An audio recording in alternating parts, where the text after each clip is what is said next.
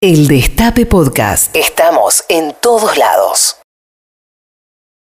Poli, uno también de los temas de la semana fue la llegada del presidente de Bolivia, Luis Arce, a la Argentina. Y em, bueno, hubo un acuerdo para garantizar la- el abastecimiento de gas. Sí, fundamental. Eh, Yo decía antes con Boric se había hablado de la preocupación Sí. de justamente de la provisión de gas. Bueno, con Bolivia se suscribió este acuerdo en el marco de una agenda energética bilateral que analiza además otras eh, otras oportunidades, otros acuerdos. Es eh, eh, particularmente este acuerdo estaba caído desde el 31 de diciembre pasado Sí. y se había tan solo logrado prorrogarlo parcialmente hasta el 31 de marzo por falta de acuerdos de fondo sobre su continuidad. Bueno, acá se encerraron, hablaron un largo rato, lo firmaron ambos presidentes, Alberto Fernández y Luis Arce Gómez, y contempla la provisión para un montón de metros cúbicos, así que Argentina va a tener prioridad en la distribución de estos eventuales excedentes. Eh, esto es uno de los puntos que contempla el acuerdo. Bueno, tranquilidad, o por lo menos se vivió así en la Argentina. Sí, se lo vamos a preguntar al embajador argentino en Bolivia que está ahora en línea conectado con el Destape. Buen día, Ariel Basteiro. Acá Juan Gentile, Poli Sabatés, eh, los saludan. ¿Cómo le va? ¿Qué tal? Buenos días, un gusto escucharlos. Buenos días, gusto también para nosotros. Bueno, em, ¿cuáles son los alcances, eh, tanto para la Argentina como para Bolivia, eh, de este acuerdo anunciado em, esta semana? A ver, es un, un acuerdo, yo creo que trascendental, toda vez que refunda los acuerdos que en el año 2003 y 2005 Néstor Kirchner llevó adelante con, con el Estado, con, Bolivia, primero con el que en ese momento era el presidente, eh, Carlos Mesa, y posteriormente con, con Evo Morales en- al principio del 2006. Eh, y esos acuerdos fueron los que estuvieron vigentes hasta, hasta hoy. Eh, esos acuerdos garantizaban una cuota muy importante de gas con la que la Argentina permitió y posibilitó que hubiese crecimiento en la economía y con ello que, que el consumo de energía eh, acompañase ese crecimiento, crecimiento del consumo que también hubo en nuestro país eh, a partir de, de las mayores posibilidades que, que tuvo la sociedad argentina para ya sea calefaccionarse o, o refrigerarse.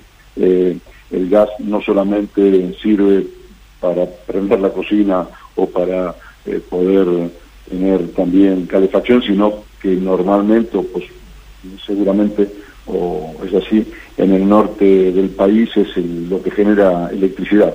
Eh, la, la- la electricidad se genera a través de usinas que funcionan a gas y esto, bueno, posibilitó que durante todos estos años hubiese un consumo muy alto en Argentina de, de ese, de ese bien tan preciado hoy cuando el mundo está en guerra y cuando los precios se dispararon particularmente.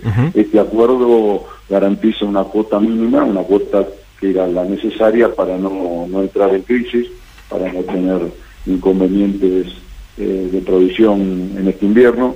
Eh, son 14 millones Sí. que seguramente pueden ampliarse hasta 16 en la medida que, que Bolivia tenga la capacidad de, de poder em, producirlos. Hasta el momento, la prioridad, todo lo que se producía de más, la prioridad la tenía Brasil. Eh, Claro. Hasta ahora. Ahora la prioridad la va a tener Argentina. Y el acuerdo, Eh, perdón, el acuerdo garantiza, eh, disculpe, para mm, la provisión, para el consumo, digamos, familiar, de hogareño, pero también se venía hablando de eh, el- las necesidades energéticas que tiene el sector productivo de la Argentina, ¿no? Las industrias, Sí, sí. las empresas. Eh, había versiones de conversaciones entre el gobierno y mm, argentino y las empresas para eh, un esquema de cortes programados y demás. Esto, este acuerdo Sí. también garantizaría la provisión para el sector productivo. Sí, sí, sí, aparente, con, con, con esta cuota de 14 millones para el mes de mayo, Mm. junio, julio y seguramente julio y agosto eso se podrá extender un poco más, eh, posibilitaría que no haya que mm, eh, entrar en un esquema de cortes programados. Eh, Bolivia mm, con esto se beneficia porque mm, ingresan divisas, el, el costo, el precio fijado eh, es más que, lógico y hasta económicamente rentable posible para, para nuestro país, ya que baja casi cinco veces el valor que hoy con el que se puede conseguir este tipo de gas en, los barcos gasificadores que, llegan al puerto eh, y que aparte son muy difíciles de, poder contratar. Eh, así que, es un acuerdo que garantiza ingresos de divisas a Bolivia, es un acuerdo que nos garantiza eh, un insumo esencial como es el gas para la industria, para los hogares y para la calefacción de gran parte del país en, en, meses donde el consumo aumenta mucho. Ariel, em, uno de los eh, de las grandes políticas que tuvieron los gobiernos de Evo Morales, eh, el, digamos, eh, la impronta política del MAS fue la recuperación de los recursos naturales, de los hidrocarburos, de la nacionalización de la producción em, allí en Bolivia. ¿Qué pasó durante la dictadura de Áñez con la producción de gas en Bolivia, con, con la producción de energía? Y la, dictadura de, de parece que incluso a propósito, planificado, hubiese hecho todo para que se resintiera esa producción. Si mm. bien la producción venía bajando eh, en los meses, en el 2018, 2019, eh, cuando llegó Áñez no tan solo no, no invirtió ni, ni hizo inversiones para explotación o explotación, sino que trabajó para que muchos pozos se pararan, se abandonaran, se, no se invirtiera en ellos y eso hizo que muchos de ellos eh, se perdieran, pozos cifras de yacimientos muy importantes que dejaron de producir. Y tras cartón también el gobierno o la dictadura de Áñez eh, firmó un acuerdo con, con Brasil eh, muy ventajoso para, para Bolivia por los costos con los cuales se le vende a Brasil, y las multas que tiene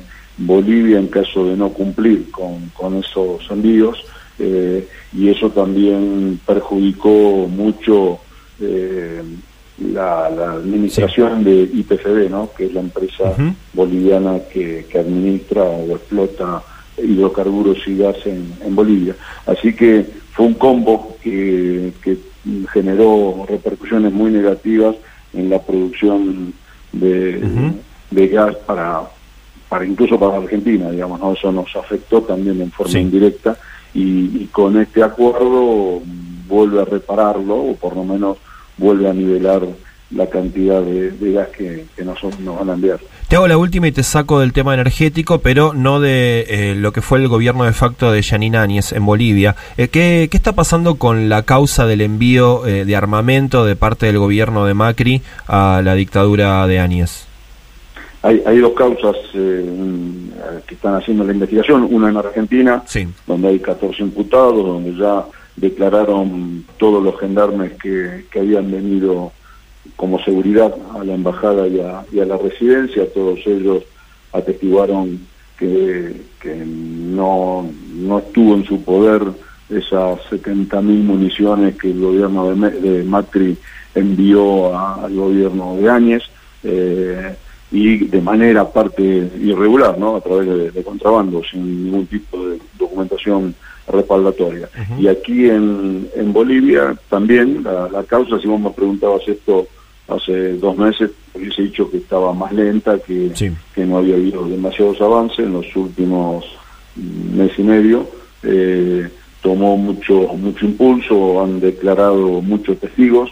Eh, todo hace creer que seguramente antes de fin de año la causa boliviana va a terminar sentenciando, procesando y sentenciando fundamentalmente a los responsables bolivianos de ese contrabando y, de la distribución de ese material que llegó de manera irregular, como fueron Tercero Lara, el general Tercero Lara, general de la Fuerza Aérea, que fue el que agradeció a través de una nota hmm. al ex embajador argentino de Macri eh, por, por el regalo de esas municiones eh, y, y, quizás eh, esa sentencia y el, y el general Gary Calderón, que era el comandante de la, de la policía.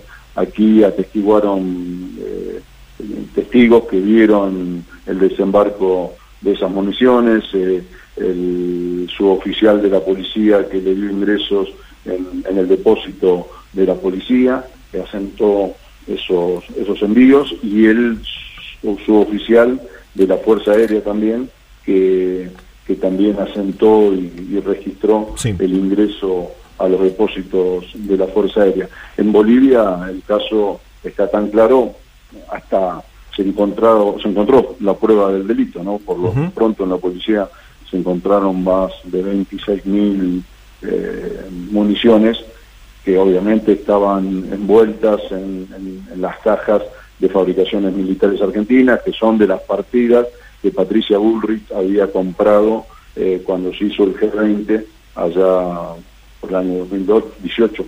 Y, y, esas mismas municiones que, que Argentina había comprado, que Bullrich y Macri habían querido esconder diciendo que los gendarmes la habían usado en entrenamiento mientras estuvieron en Bolivia, ningún gendarme, eh, o todos los gendarmes plantearon que no tiraron un solo tiro mientras estuvieron aquí en Bolivia que no hicieron entrenamiento y que no, no se movieron de los lugares que tenían previstos resguardar, eh, destapa y, y desteje este engaño eh, y este ocultamiento que trató de hacer el gobierno de, Macri y de Bullrich.